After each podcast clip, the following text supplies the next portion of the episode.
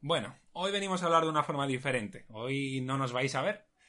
Hoy venimos a hablar eh, directamente a vuestro corazón desde nuestra boca. Y a vuestros oídos y a vuestros lóbulos temporales.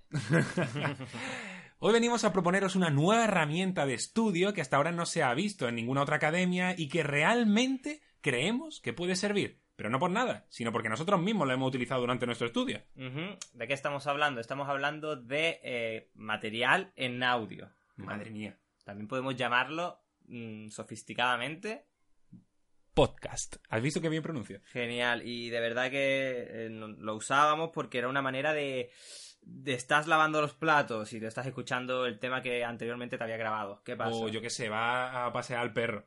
Vas de camino a la biblioteca, ojo. O te hace el camino de Santiago. También, bueno, cada uno allá ellos, ¿no?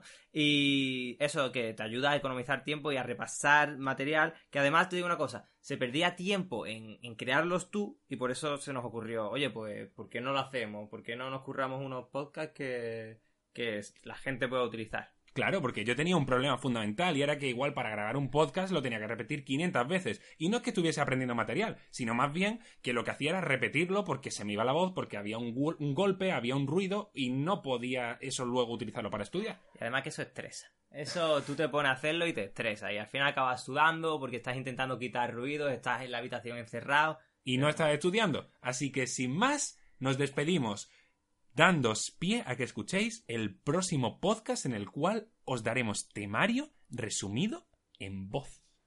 Nos escuchamos en el próximo podcast.